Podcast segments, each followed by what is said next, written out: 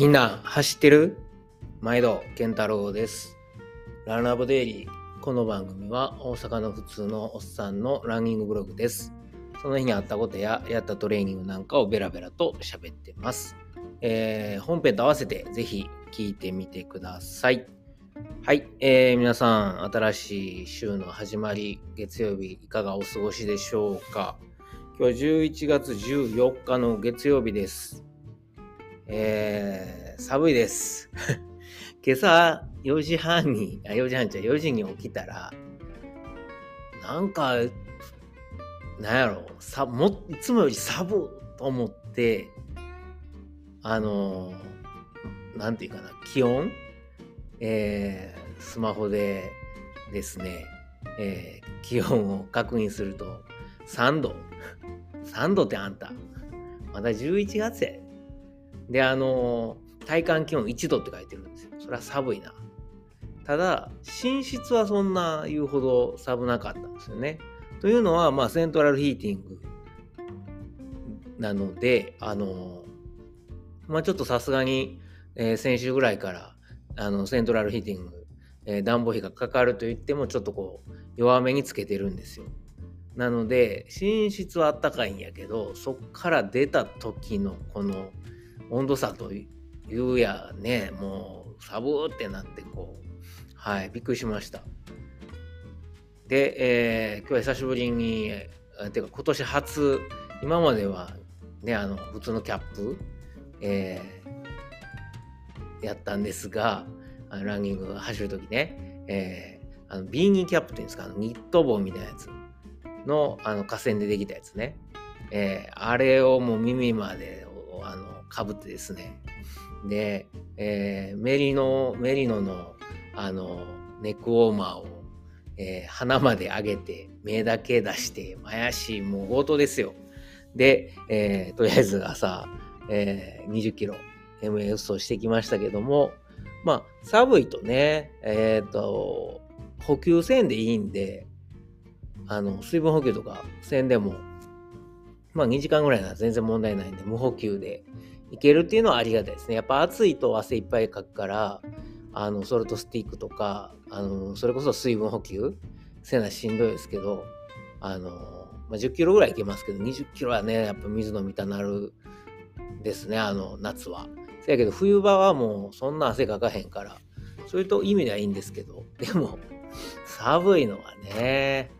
いやー、辛かった。でも、短パンも辛いんで、今日は、何？長ズボン？えーロングの、えーっと、もうなんていうの？ロングパンツか。えーで、えーデカソデカトロンで買ったやつ？履いて走りましたね。ちょうどよかった。うん。なのでもう、こうもう今年サンダルは終わりかな。さすがに今日も寒かったんで、エスカランテレーサーでアルトラの行きましたね。はい。まあ、20キロ。えーっと、1時間45分ぐらいかな。今日やばかったんは、あの、ちょっと調子乗って、あの、日、え、星がね、めちゃくちゃ綺麗なんですよ、まず。5時半ぐらいに家出るんですけど、まあ、6時半ぐらいまではもうすごい星が綺麗で、北斗七星もオリオン座も月も、それ以外の星もなんか何何座か知らんけど、まあまあ満天の星空を見ながら走れるわけですよ。で、あの、ちょっとね、こう周り見て自転車も人もいなさそうやったら、あの、胸の、えーライト、えー一回消して真っ暗にして星見ながら走って、またなんか、あ、向こうから自転車来るなと思ったら、ライトつけて、はい、自分の位置を知らせつつ走ってたんですけど、まあ、そうこうしてるうちに、まあ1時間ちょい、1時間、まあ1時間経たないですけど、50分ちょい過ぎで10キロの折り返しになるんですけど、その折り返してちょっとしたら、だんだんこう、あれなんていうんやったっけ？あの、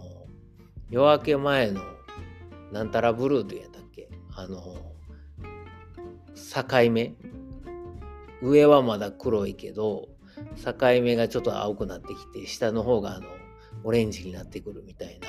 そういう時間が、はい、来て、わ、綺麗やなぁ思って見てるうちに、どんどんこう、オレンジの幅と青い色の幅がね、広なってきて、でも、家着く頃には、あの、明るくなってくるんですけど、ライトもね、あの、いらんようになるんですけど、まあ、あれですよ、その、空を堪能しながら、はい。飽きないですね、綺麗で。でその写真とか撮ってたら、時間やばなってきて、というのは7時半までに帰らないと、息子の小学校、あの、見送りがあるので、はい。あの、そこはタイムリミットなんですね。はい。だからまあ5時、今日ね、家出たんがちょっと遅かったんですよね。5時40分過ぎてたんで、まあ、ちゃっちゃと出ろよというとこなんですけど、寒かったんで、はい。ダラダラしてました。まあ、それで20キロ走って、はい。えー、まあ、あの、息子を送って、えー、職場に出勤したというところです。で、今仕事前にちょっとね、えー、軽く、あの、収録してるんですけども、あのー、最近読んだ本で、てか昨日読み終わったんですけども、あの、深夜特急の沢木幸太郎、ね、あの、沢木幸太郎の新作、天路の旅人っていうのを、えー、昨日読み終わりました。で、あのー、これ出たとこなんですよ、この間。で、こうたんかというと、いや、実は買ってなくて、うちの職場に、あのー、図書館があるんですけど、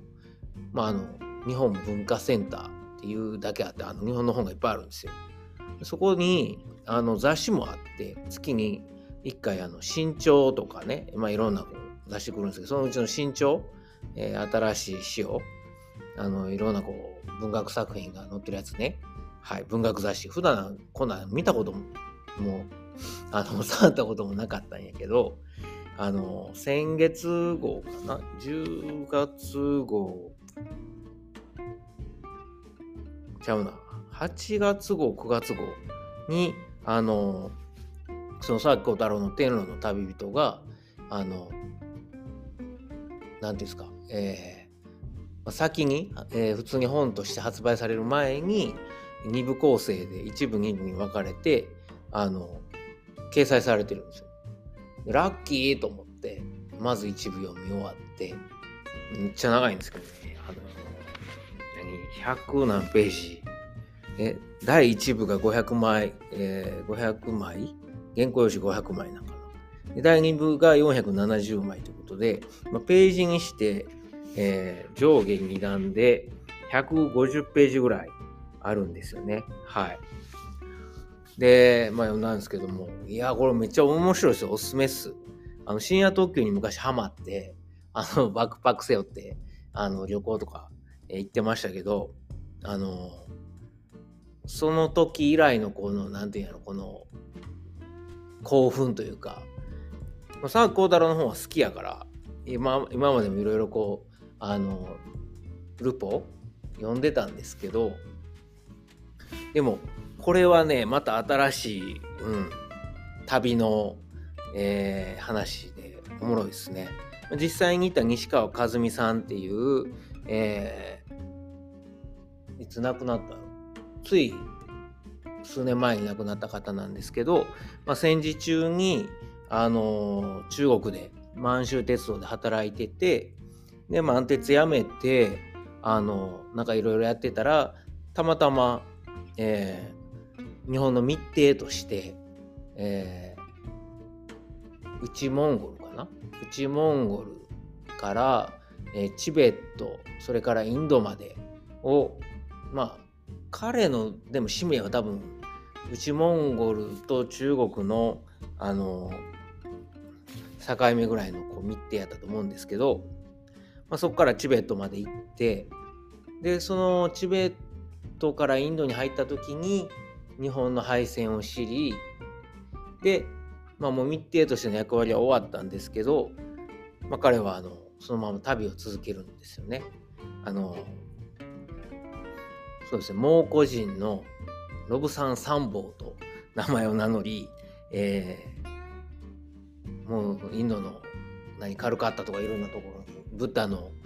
えー、生誕地とかねいろんなところに行くんですけどもカドマンズとかもはいその旅の記録です。で、あの、西川さん自身も、えー、本として、あの、旅行記を、旅行記っていうのかな、えー、出してて、えー、っと、秘境聖域8年の選考っていう本が、ね、出てるんですけども、まあ、それを、正木幸太郎が、えー、西川さんからのインタビューとか、まあ、あの生きてあの西川さんが生前ね生きてはった時にインタビューしたものとかあとは、えー、他の、えー、と西川さんとも一時一緒に旅行してた、えー、木村久夫さんの「チベット先行10年」っていう本があるんですけど、まあ、そういったものをこう合わせてそうあの書き直したというかなんですよ。なのであのまあ沢木なんていうかな。沢木スタイルとか沢木節もこう、えー、ありつつのはいえー、天路の旅人っていうこの、ね、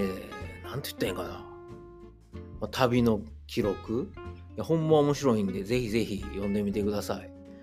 でなんかこれを読んで思ったんがなんか自分がウルトラマラソンハマってんのもまあなんか旅に出たいっていうのはすごい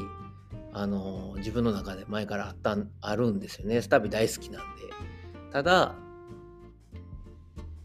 ね家族もいて仕事もあったらそんな長期の旅行なんかできないじゃないですか。バックパック。うん。で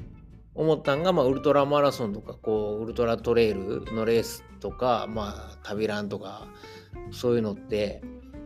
まあ言うたらなんやろ疑似体験旅の疑似体験みたいな。まあ1日だけやけど二十何時間は一人でまあ知らんとこを、えー、ずっとこう走走ってこう移動するみたいななんかそういうとこと重なる部分もあるからハマってんのかなみたいなふうにも思ったりしました。はい。えー、おすすめなんでぜひ読んでみてください。それから、あの、今日出勤したらですね、えー、職場の人に言われたんが、あなたこの間金曜日、あの、休んでよかったわよって言われて、え、マジで？っていう話で、で、あの、どうしたん？って聞いたら、いやもう、先週金曜日大変やったでって言われて、僕はその大変やった時間に、あの、ボンのね、えー、ジーベンスビルスですかね、7つの山を、あの、40キロトレランしてたんですけど、まあ、何が大変やったかというと、あの、11月11日は、えー、ドイツにおけるカーニバルの始まりの日なんですよ。11月11日の11時11分からカーニバルが始まると。でそもそもカーニバルって何なんだというと、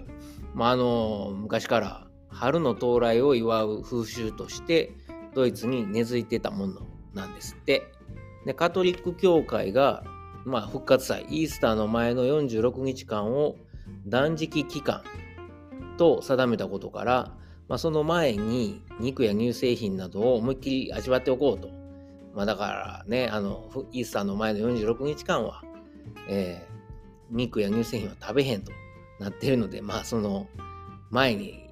食べちゃおうぜって、いっぱい食べとこうぜっていう、まあ、あの、冬眠前の熊みたいなもんですよ。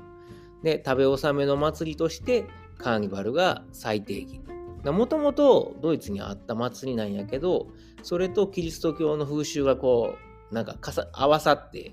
今のカーニバルになったみたいな感じですね。で、えー、ラテン語でもともとカルネバレ、まあ、カルネってね、あのどあのスペイン語でも、えー、肉ですけど、はい。カルネバレで、えー、肉よさらばという意味だそうです。それがカーニバルとなったですね。で、あのー、このカーニバルは、ドイツでは第5の季節とも呼ばれてて、まあ、春夏秋冬カーニバルみたいな感じで、で、あのー、11月11日に始まって、灰の水曜日って呼ばれている時に終わると。で、えー、そうですね。まあ、あの、カーニバル、ドイツのカーニバルというともうみんなが仮装して、はい、ここぞとばかりにハメを外すと。はい。えー、なんかドイツ人って真面目なイメージあると思うんですけど、この時ばかりはもうみんな大騒ぎですよ。はい。で、えー、この間の金曜日、まさに11月11日何があったのかというと、うちの職場の周りで若者たち、特に若者たちが、なんか天気も良かったし、裸で踊ったり、なんか大騒ぎしてたんですって仮装してる人とか裸の人とお兄ちゃんお姉ちゃんが。であのうちの会館の周りでももう酒飲みながら踊ったり騒いだり歌ったりしてたみたいで挙句の果てにもトイレもめんどくさいからそこら中でしてたらしいんですよ。で、えー、うちの駐車場もここの職場の駐車場もなんかえらい騒ぎやったみたいで、まあ、僕はもう混んでよかったなと、まあ、なんかそうなるんやろうなと思ってたんですよね。特にコロナでずっとなかったからその反動でえらいことになりそうやなとは思ってたんですけどはいで、えー、職場の出勤してた。大体みんな半分ぐらい休んでたんですけど出勤してた人らはいつもの倍ぐらい、えー、出勤に時間かかったり帰りの電車がなかなか来なかったりと大変やったそうです。はい。でまあ、このカーニバルね、一体何があるのかというと、まあ、その11月11日の11時11分から、えー、カーニバルシーズンの開始といって聖マルティンの日らしいですがで、えー、ここから始まって11月12日から1月5日これは、えー、祈りと断食の期間とされるアドベントを含むこの時期はカーニバルのお祝いも一時休止と一回収まるそうです。まあ、今日は普通やもんね。で裏ではカーニバルに向けて着々と準備が進められていると。で、パレードでお披露目される、まあ、あの山の車とかで出しの制作とか、えー、が今、まさに1月5日までに行われると。はい。で、1月6日、えー、クリスマス関連の最後の祝日が1月の6日で、えー、カーニバルのイベントが再スタート。で、えー、っと、ここから怒涛のイベントラッシュだそうです。灰の水曜日と呼ばれる、えー、2月13日ですね、来年は。はい、2月13日までに、えー、っと、何があるの？連日連夜、宴会やコスチュームパーティーなどが開かれ、カーニバル好きが、えー、何、ピエロみたいな、えー、格好して歩き回る、大騒ぎすると。で、えーまあ、1ヶ月間そういうのがあって、2月7日、カーニバルのハイライトを迎える。でもこれ、第1日目ですね。はい。えー、と、この2月7日は女性のカーニバルと呼ばれていて、女性が視聴者など権力の中枢へ乗り込み、主導権を握ることを高らかに宣言。この日、男性は権力の象徴であるネクタイを切られて、お詫びにキスを送られる。なんか、去年はね、ちょっと僕はあの同僚の、えー、親族の方のお葬式行ってたんで、えー、これ味わってないんですけども、なんかあるらしいです。はい。職場の女性たちがネクタイを切りに来るらしいですよ。はい。で、えー、2月11日ですね、月曜日。ローゼンモンタークと呼ばれるこの日は、ケルンやマインツ、ルッセルドルフなど各地で大規模なパレードが行われると。で、えー、カーニバルの盛り上がりは最高潮に達すると。らしいです。まあ、あの、ローゼンモンタークってつまりバラの月曜日ですね。で、えー、と、もうこの日は、えー、学校とかお店などがほぼほぼ休みになると。祝日ではないんだけど、まあ休み。公的な祝日ではないけど休みになるらしいです。で次の2月11日の火曜日がすみれの火曜日ということで、はい、えー、カーニバルの最終日です。で、2月13日、灰の水曜日、もう燃え尽きたっていうことかな。断食期間が始まる日。ドゥッセルドルフではカーニバルの精霊、ホッペディッツの葬式が行われる。ようわからん。この日からイースターまでカトリック教徒は肉を断つことになっており、灰の水曜日にニシンなど魚を食べる風習もあると。はい。まあ、ね、えー、現代では本格的な断食の代わりにお菓子やアルコールなど自分が好きなものを我慢する期間にしている人も多いと。いや、普通にでもね、お店も開いてるし、肉も食べてる人いっぱいいるんですけどね。はい。えー、というわけで、えー、ドイツのカーニバルがついに始まったそうです。いや、僕もちゃんとね、このカーニバルについてあまりあの勉強したことなかったんで、今回、えランラボデイリーで喋るにあたって、うん、ちゃんと確認できてよかったです。というわけで、今から1ヶ月は皆さん、カーニバル、あの、本格的なカーニバルに向けて、あの、パレードに向けて準備が始まって、1月6日からえらいことになるそうですけども、まあね、去年は、去年か今年、去年今年は、まあ、コロナのこともあって、そこまですごい盛り上がりはなかったんですね。それからウクライナのね、ロシアの侵攻もあって、大々的にはなかったんですけど、ただなんか、ケルンではウクライナの戦争反対パレードと合わせて、なぜかこのカーニバルのパレードがあって、そのせいで、えー、ケルンでは2月にすごいコロナが広まったと、いうことがあったんですけども、ねえー、今年来年2022、2023シーズンは一体どないなるんでしょうか。ま、不安しかあれへんなという。まあまあ、せっかくドイツに住んでるんで見守りたいと思います。はい、えー、今日は長々とすいません。えー、っと、質問、コメントあれば、えー、Google フォームもしくは Twitter でハッシュタグランラボケンタロウをつけてコメント、ツイートをお願いします。今日も最後まで聞いてくださってありがとうございます。えー、皆さん、今週も楽しみましょう。ほなまた。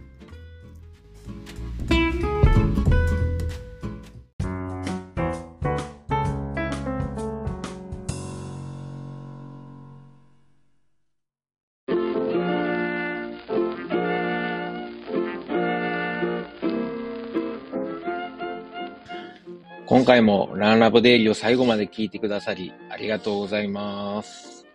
最後にちょっと CM です。まあ、本編でもですね、えー、ちょくちょく宣伝させてもらってるんですけれども、えー、僕のあの、親父とおかんがですね、えー、大阪の駒川いうところで、まあ、あの、昆布屋、えー、関東でいうところの佃煮屋かな。はい、昆布屋を、えー、やっとりまして、まあ、あの、駒川で、ね、えー、やってるということで、駒川あずま屋というんですけれども、はい。えー、まあ、この番組では、まあ、あの、この駒川あずま屋に、噛んだ、駒川あずま屋に、まあ、スポンサードしてもろてるのではなくですね、まあ、勝手にあの息子である僕が、まあ、親には内緒で、えー、こっそり、えー、駒川あずま屋を応援しようということで、まあ、ちょくちょく宣伝させてもらってるんですよ。で、あのー、もしよかったら、はい、えー、なんかあの、ご飯のお供にですね、えー、ケトンやってる人間がご飯のお供とは何ぞやという怒られるかもしれませんが、はい、えー、ご飯のお供に、ぜひぜひ、駒川あずま屋の昆布、えー、佃煮を、えー、こたってください。よろしくお願いします。えー、おすすめはですね、えー、まあ、あの、看板商品3つありまして、まあ、松葉塩吹き、ね、まあ、こあのー、昆布で、えー、もう、なんていうんですかね、えー、美味しい、えー、塩吹き昆布をですね、あのー、松の葉のように刻んで、まあ、食べやすくしたと。もうこれはおにぎりに入れてもええし、お茶漬けにしても、さらっと食べられるのでおすすめです。僕はちなみにあの、えー、日本にいた時は、あの、パスタ、ね、茹でたパスタにこの松葉塩吹きと梅干し、そして、えー、ネギをあえて、えー、簡単和風パスタを作って食べてました。まあ、美味しいです。それから、えー、大阪言うたら、まったけ昆布。はい。しののめという、えー、まったけ昆布があるんですが、もう本当にあの、でっかい、えー、松茸の、えー、佃煮がですね、入った、えー、昆布です。昆布ですって言っても変な感じですけどね、昆布の佃煮と、えー、松茸の佃煮が一緒になったもので、これはもう絶対満足してもらえると思うんでね。えー、まあ、これは何やろ、大阪土産にもなるし、まあ、ご飯と一緒に食べる、もう最後の締めにね、えー、食べてもらうのもいいですし、あの、弁当のお供に入れてもらってもいいですし、ちょっと、えー、ちょっと贅沢したい時に、はい、えー、まったけ昆布、しののめ、ぜひ試してください。最後にですね、えー、もうあの、駒川あずまいの3枚看板の、えー、最後、ね、もう僕の一押しなんですけど、ちりめん山椒です。昆布ちゃんやんけっていうツッコミがね、えー、来そうなんですけれども、あの、じゃこですね。じゃこと山椒を一緒に炊いた、えー、もので、もうめちゃくちゃうまいです。これはご飯にも合うし、そのまんま、あの、これはちょっとけどですね、もうそのまんまつまみにして、えー、食べてお酒のあてにしてもらったらいいと思うので、えー、ぜひぜひ、もうこれもあの、おにぎりにも合うし、ご飯にも合うし、お茶漬けにも合うし、そのまま食べてもええし、山椒好きの人にはたまらないと思いますんで、ぜひ、えー、試してください。佃煮、えー、他にもいっぱいあるんですけれども、特にあの、お弁当に使える、ま、昆布が入った、えー、ふりかけとかですね、あのー、そういうご飯のお供がいっぱいあります。それ以外にも、まあ言うたら昆布言うたらね、だしですよね。えー、お鍋の、ね、だしを取る用のだし昆布。まあ、あの、鍋だけちゃいますよね。汁物なんかにも。ぜひぜひ作ってもらえます。うちのだし昆布は、あの、お寿司屋さんとか、えー、うどん屋さん、蕎麦屋さんなんかにも、あの、使ってもらってる、ほんまに、えー、昆布を扱ってますんで、もし、よかったらですね、えー、佃煮と一緒に、えー、お買い求めいただけるとありがたいです。はい。まあ、これは、あの、こう、だし昆布はですね、料理以外にも、ちょっとあの、3センチか4センチぐらいの長さに、ハサミでカットして、で、あのー、何？麦茶とか、あの、作る用のあの、容器に、えー、だし昆布入れて、で、あの、水張っといてもらうと昆布水ができますんで、それを冷蔵庫で保管しとくと、もうあの料理の時にそのまま使ったり、あとは、あの、それを沸かしてお茶漬けにかけたりしても美味しいし、あとは、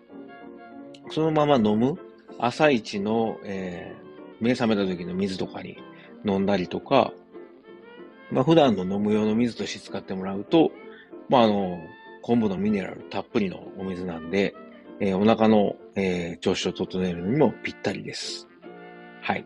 というわけで、えー、長々と喋りましたけれども、えー、駒川あずまえの、えー、CM でした。はい。えー、ぜひですね、私のささやかな親孝行にね、えー、協力すると思って、えー、もしよかったらご検討ください。今日も最後まで聞いてくださってありがとうございます。ほなまた。